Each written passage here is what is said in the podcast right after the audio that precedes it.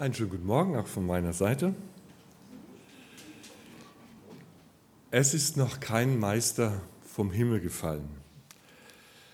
Ähm, Heike, das darf ich doch sagen, ne? Die Heike ist gleich aufgefallen mit, mit dem äh, Bild hier vorne, der Deko. Da stimmt doch heute was nicht, oder?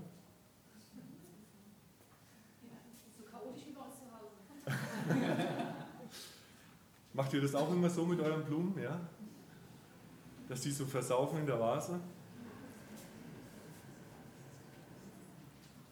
Und der Meisterbrief, der hängt schief, der ist sozusagen vom Himmel gefallen vielleicht. Da wäre dann mal ein Meister vom Himmel gefallen. Aber These ist, so ist es nicht. Man muss alles lernen. Letztendlich. Zwei Babys im Kinderwagen begegnen sich und da sagt das eine Baby zum anderen, wie bist du eigentlich mit deiner Mutter zufrieden? Sagt das andere, es geht, nur am Berg ist ein bisschen langsam.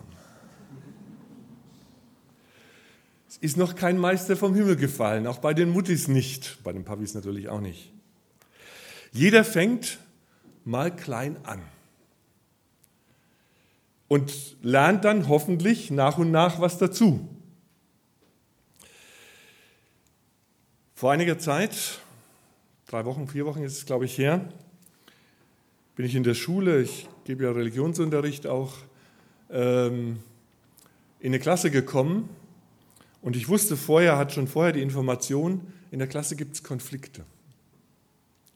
Haben die Lehrer so untereinander geschrieben vorher und achtet da drauf und achtet da drauf. Und habe ich gedacht, na, ich bin mal gespannt, was passiert, wenn ich reinkomme und habe gerade in der anderen Klasse, in der 12, ähm, über Konflikte gesprochen gehabt oder Unterricht gehalten gehabt. Habe ich gedacht, mal sehen, was kommt in der 11. Und dann ähm, komme ich da rein und einer der Musterschüler, das ist so ein 16-jähriger, na ich würde jetzt mal sagen Schnösel, der viel von sich hält, der wahrscheinlich auch der intelligenteste der Klasse ist, der immer in der Pause sich den äh, Lehrerstuhl schnappt, da sitzt er scheinbar gerne drauf, weil es der einzige mit Rollen unten drunter, ja, rollt dann mit dem zu seinem Platz und wenn ich dann reinkomme, dann rollt er wieder schnell zurück und stellt ihn wieder ans Pult. Pult. Und diesmal ist beim Zurückrollen ein kleines Malheur passiert. Er ist nämlich in der Schlaufe von einem Schuhranzen hängen geblieben und hat den Schulranzen so ein Stück mitgeschleppt von einer jungen Frau. Die ist nicht mehr 16, die ist schon 20 und ähm, hat schon ein bisschen mehr Erfahrung, Lebenserfahrung und macht jetzt ihr Abitur nach sozusagen, nachdem sie schon ein bisschen was anderes gemacht hatte. Er bleibt da dran hängen, schleift den mit und dann sagt sie, hey, mein Schuhranzen, ne? und dann macht er den raus und kickt ihn mit dem Fuß so, so zurück. Und der Schuhranzen, der schießt so anderthalb Meter an ihrem Platz vorbei und bringt dann den äh, Stuhl vor. Und da steht sie auf und sagt, den bringst du jetzt zurück. Ja? Hier. Den bringst du jetzt zurück. Ganze Klasse guckt. Und er stellt sich hin und sagt, Nö. Keine Lust. Und dann kommt, was kommen muss. Er ist ihr überlegen, letztlich verbal. Er sagt dann nämlich, was willst du denn jetzt machen, wenn ich es nicht mache? Willst du mich verhauen? Willst du schreien? Mach doch. Mir doch egal. Steht sie davor und weiß irgendwann nicht mehr weiter. Ja?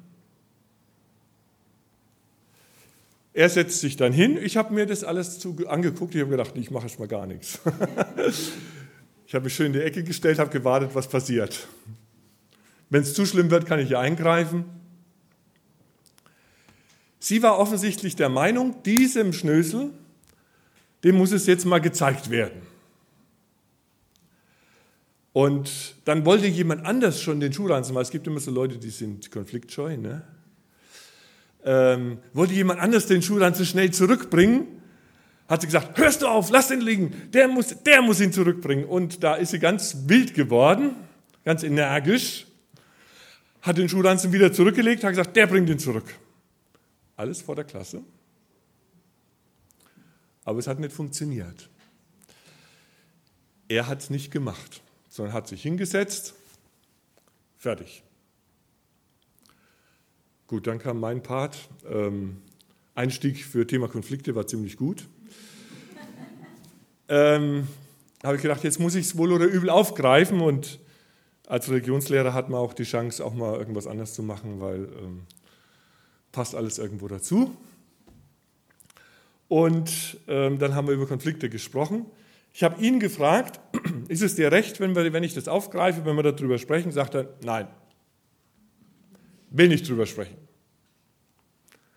Allerdings habe ich ihm dann gesagt, musst ja nicht, kannst es dir mal anhören. Ich spreche mit der Klasse drüber, mit den anderen drüber.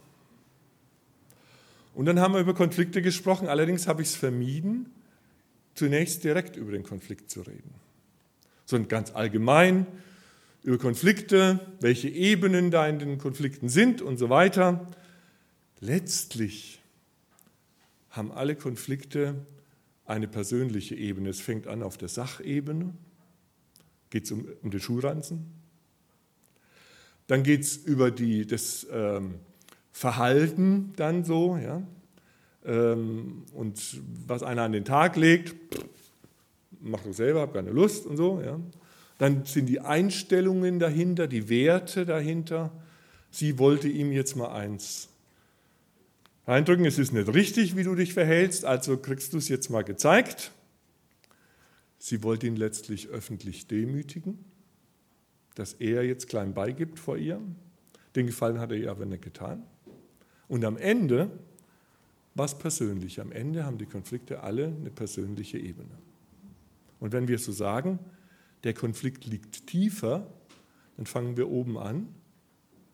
Das heißt, diese Pyramide, das gibt ganz viel Verhalten, steht auf dem Kopf. Wenn es eine Stufe tiefer geht, dann liegt es an den Einstellungen.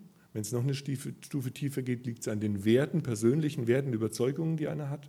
Und wenn es noch eine Stufe tiefer geht, wird es einfach persönlich, dann bin ich bei mir. Meine Wertschätzung, meine Anerkennung, darum geht es. Und wenn wir sagen, ein Konflikt liegt tiefer, dann landen wir irgendwann da unten. Bei meiner Wertschätzung.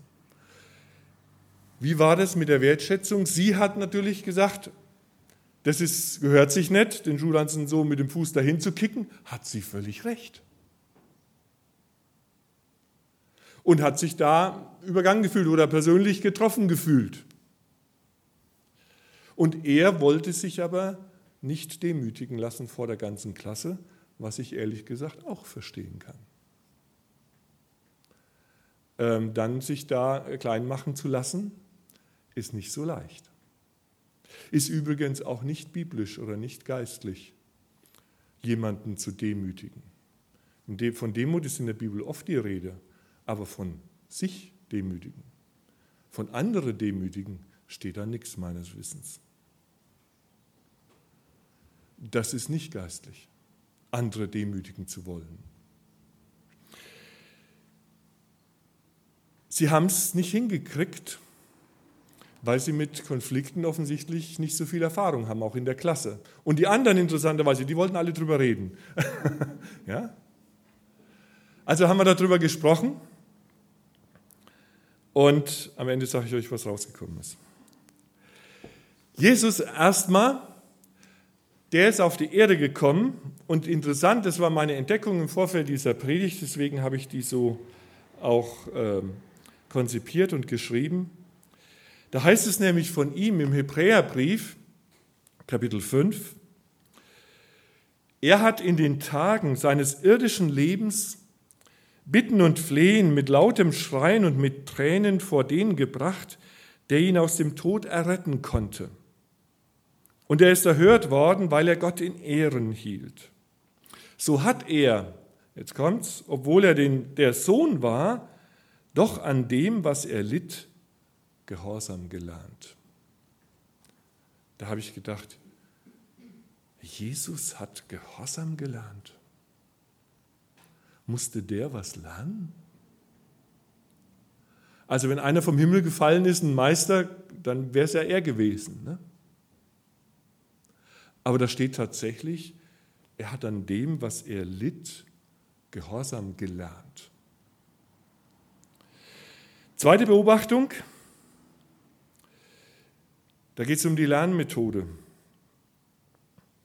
Normalerweise, wie lernen wir normalerweise? Wie macht man das? Man wiederholt ständig. Ja? Man guckt sich Lehrvideos an oder ähm, ja, manchmal muss man durch Erfahrung lernen. Ne? Die heiße Herdplatte kennen wir. Oder heute geht man sehr davon aus, durch Lob und durch Ermutigung, durch Erfolgserlebnisse, durch positive Verstärkung und so weiter, so lernt man. Man muss zugeben, dass die Erfahrung manchmal schon ein guter Lehrmeister ist, weil das mit der Herdplatte funktioniert meistens, dass man dann da vorsichtiger ist. Nicht nur als kleines Kind, man verbrennt sich auch als älterer mal die Finger an was anderem und da wird man vorsichtiger. Manchmal muss man scheinbar ein gewisses Schmerzensgeld bezahlen. Meistens muss man auch zugeben, sind wir erst bereit, in unserem Leben was zu ändern, wenn der Leidensdruck groß genug ist. Das heißt, wenn es weh genug tut. Oder wann geht ihr zum Zahnarzt? Vorher oder hinterher? Kann man auf vieles übertragen. Wenn man jetzt hört, er hat Gehorsam gelernt, dann überlegt man sich natürlich, geht Gehorsam lernen nur durch Leiden? Er hat an dem, was er litt, Gehorsam gelernt. Bin ich ins Internet gegangen und habe Gehorsam eingegeben und was kam da? Wie es immer kommt, Vergleichsportale, Gehorsam hier noch günstiger. Habe gedacht, das ist gut, ja. Wenn man Gehorsam noch günstiger kriegen kann, wenn es nicht so viel kostet. Gehorsam hat ja für uns nicht so sehr einen guten Klang, sondern eher einen negativen Klang heutzutage. Aber eins ist mir dabei aufgefallen, Gehorsam ist oftmals sehr sinnvoll. Bei der Situation zum Beispiel, das Kind läuft zwischen den Autos durch und will sich natürlich Freiheit, hat sich losgerissen von der Mutter vielleicht oder wie auch immer, kann schon selber, aber wir wissen, es ist gefährlich, zwischen den Autos durchzulaufen. Die Mutter, die hat vielleicht den Überblick oder der Vater, wer da dabei ist. Der sieht das Auto, was da kommt. Aber der Kleine, wenn er zwischen den Autos rauskommt, sieht es nicht. Manchmal, wenn die Mutter dann ruft, bleib stehen, wäre es schon gut, stehen zu bleiben. Zu hören auf jemand. Gehorsam hat ja sehr viel mit Hören zu tun. Dass ich höre, dieses Wort Gehorsam kommt auch von Hören. Weil da einer ist, der den Überblick hat über mein Leben. Ist es durchaus sinnvoll und hilfreich zu hören. Aber natürlich ist das mit dem Hören bei uns manchmal so eine Schwierigkeit. Ja? Vielleicht den Eltern gegenüber oder den etwas Älteren schon. Natürlich wissen wir es dann irgendwann selber. Machen wir die Pubertät durch, vielleicht auch im Glauben, dass wir dann einfach nicht mehr so, da wissen wir schon, wie es geht und was, was richtig ist, was dran ist. Sind schon selber groß, selbst entscheiden auf jemand hören müssen, abhängig sein, das will man nicht so ohne weiteres. Wann lernen wir das Hören?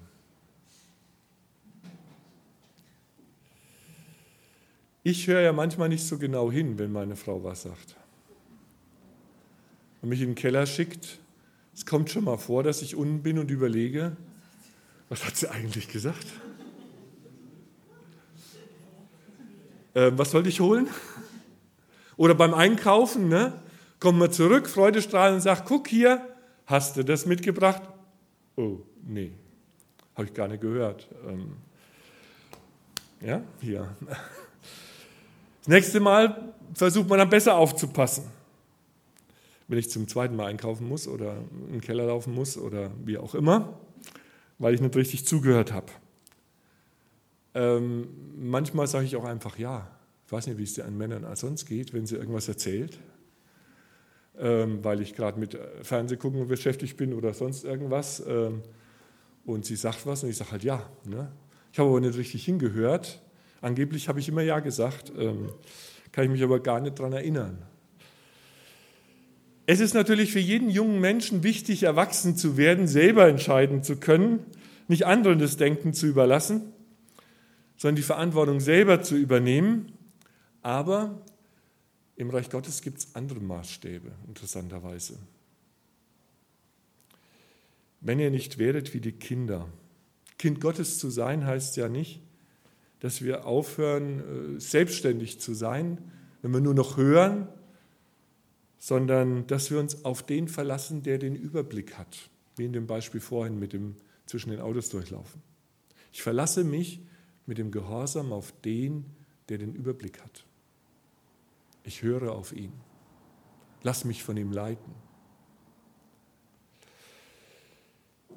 Manche Eltern, auch da, und auch manche äh, Staatenlenker, könnte man heute sagen, äh, ein Donald Trump hat es gerade bei dem G7 wohl ganz gut praktiziert, der erwartet, dass andere auf ihn hören.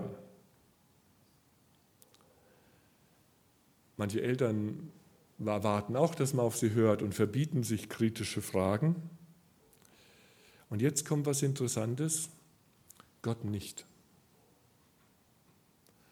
der erwartet nicht, dass wir blinden Gehorsam üben. Jesus hat, wie hat er Gehorsam gelernt? Indem er sagte, ja Papa, mach ich.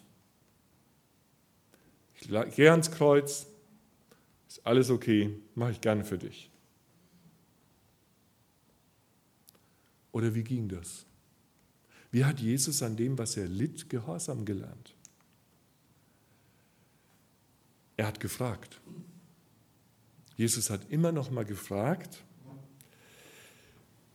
lieber Vater, könnte dieser Kelch nicht doch vielleicht vorbeigehen? Es ist nicht so angenehm. Ich möchte eigentlich nicht. Wenn es ginge, dann gerne anders. Habt ihr auch schon mal so gefragt? So nach dem Motto, lieber Gott, muss das jetzt sein? Kann es nicht anders sein? Hättest du das nicht an mir vorbeigehen lassen können? Und er hat bis zum Schluss gefragt, Jesus. Und hat gefragt, Vater, warum hast du mich verlassen? Er hat die Warum-Frage gestellt. Wo wir so oft und so schnell sagen, kriegst du eh keine Antwort drauf. Aber er hat sie gestellt.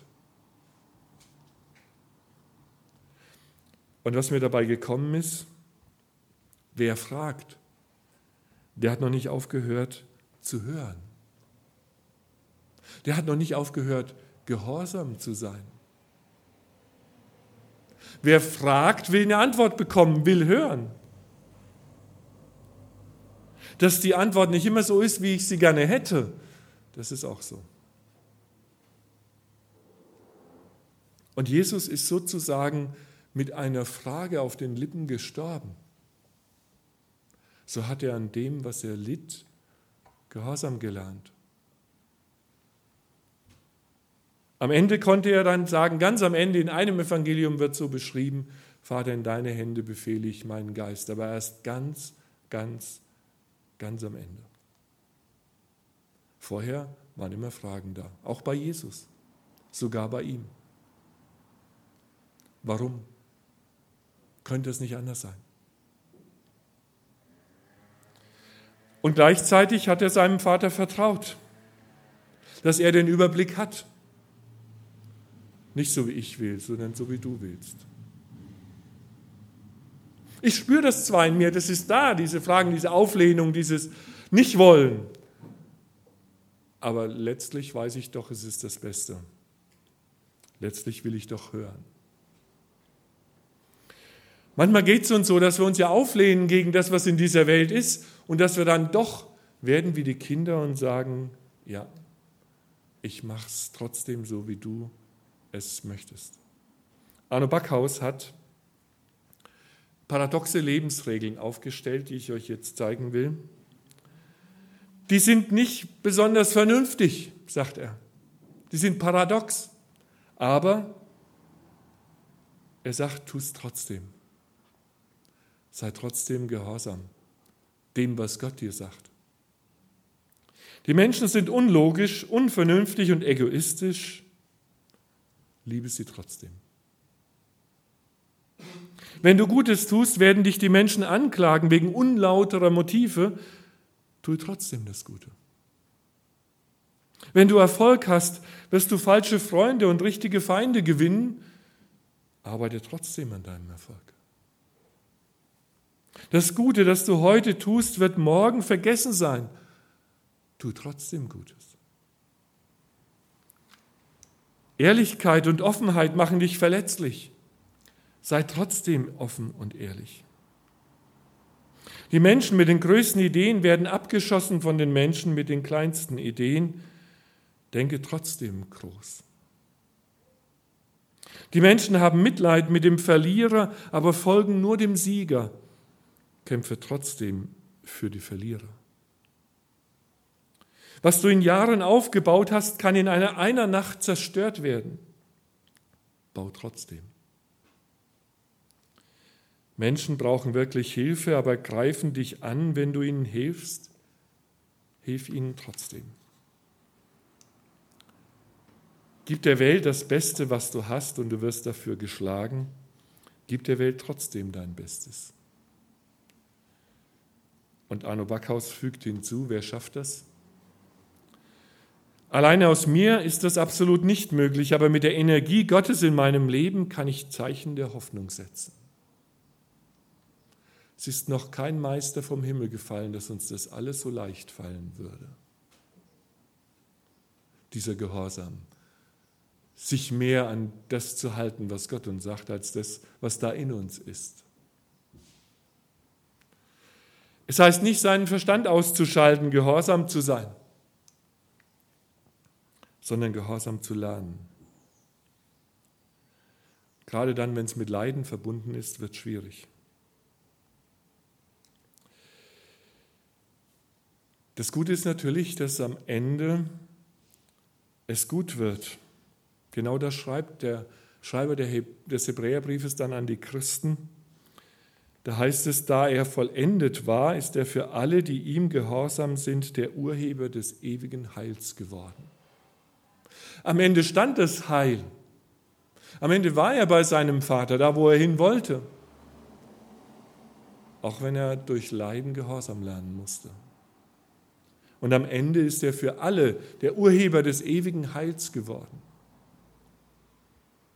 Gehorsam fällt uns nicht leicht. Wir lernen da wahrscheinlich auch nie aus. Und umso tröstlicher ist es, dass Jesus eben auch gelernt hat, bis zum letzten Atemzug gefragt hat und gehört hat und doch sich hat von seinem Vater leiden lassen. Und darum heißt es dann im Hebräerbrief, darum lasst uns hinzutreten mit Zuversicht zu dem Thron der Gnade, auch wenn ich die Frage gerade habe. Ich will eigentlich nicht, ich will raus aus der Situation, ich will anders, ich will das nicht tragen, ich kann das nicht tragen. Lasst uns hinzutreten mit Zuversicht zu dem Thron der Gnade, damit wir Barmherzigkeit empfangen und Gnade finden zu der Zeit, wenn wir Hilfe nötig haben.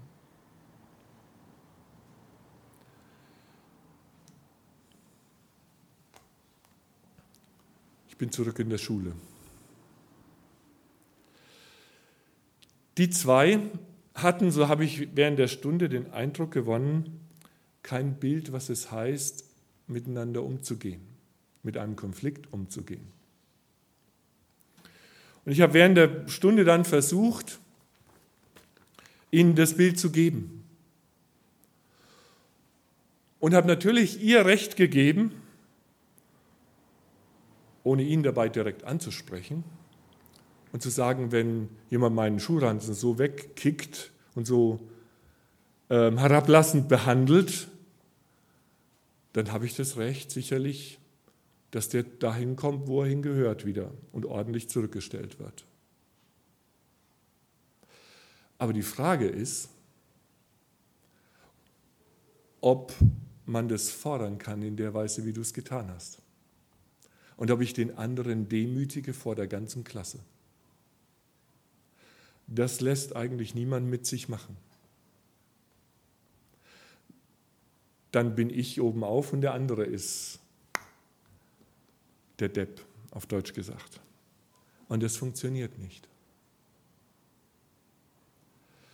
Und deswegen war diese Forderung, den anderen dem oder dieser Gedanke, ihn jetzt mal demütigen zu wollen, nicht das, was dran gewesen ist.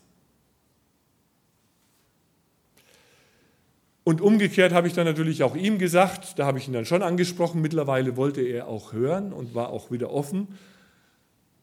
Habe ich gesagt, wenn, man, wenn einem da was passiert und du da einhakst und den Schuhranzen dann zu heftig zurückkickst, dann muss man auch dazu stehen und dann kann man auch dazu stehen und sagen, es tut mir leid, das wollte ich so nicht und den wieder zurückbringen und dann ist alles in Ordnung. Was ist denn da schlimm daran?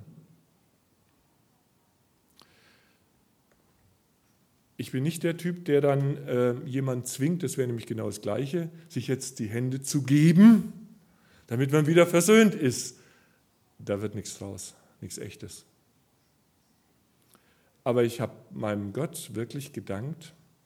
Am Ende der Stunde saß ich noch vorne ähm, am Lehrerpult, habe Eintrag ins Klassenbuch gemacht und ähm, das Mädel saß direkt vorne am Pult. Die blieb auch sitzen und hat noch kurz ähm, sich mit mir unterhalten. Und er war auf der linken hinteren Seite.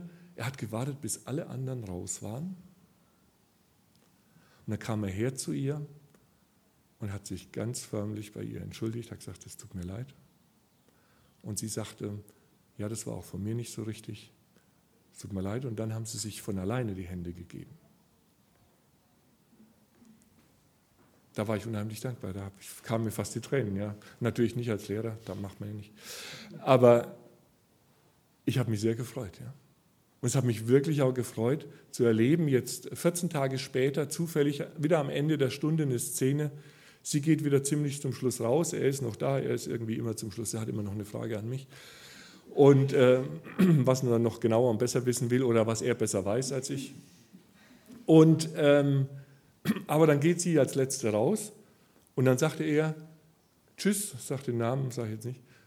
Und sie verabschieden sich wirklich auch 14 Tage später liebevoll voneinander und nehmen einander wahr und können miteinander umgehen wir können etwas lernen. Ist noch kein Meister vom Himmel gefallen. Wir können lernen, auch mit Konflikten umzugehen, zu hören auf Gott, was ist dran und sich nicht von dem bestimmen zu lassen, was da auch in uns ist. Diese Auflehnung und dieses andere, dieses Nichtwollen, dieses Verstocken. Wir können lernen, aufeinander zuzugehen. Wir können lernen, auf Gott zuzugehen und zwar zu fragen, könnte das nicht anders sein? Und doch uns leiten zu lassen von ihm und gehorsam zu lernen, hören zu lernen. Lass uns daran arbeiten. Amen. Vater im Himmel, ich danke dir, dass du so viel Geduld mit uns hast und dass du uns so viele Möglichkeiten bietest, zu hören zu entscheiden, uns von dir leiten zu lassen, von deinem Geist bestimmen zu lassen. Ich bitte dich, Herr, dass du uns dazu die Freiheit gibst und dass du uns auch Möglichkeiten schenkst, es zu lernen, wo es schiefgegangen ist. Du bist da so geduldig und hast immer noch eine Möglichkeit für uns. Dafür lobe und preise ich dich, Herr. Und dass du uns nicht abschreibst, wie wir das manchmal leider miteinander tun sondern dass du dran bleibst und dass du bis zum Schluss die Fragen aushältst und wir sie stellen dürfen. Und Vater, wir wollen sie stellen, so wie es Jesus uns gezeigt hat, um wirklich zu hören, was von dir her dran ist, um dir gehorsam zu sein. Amen.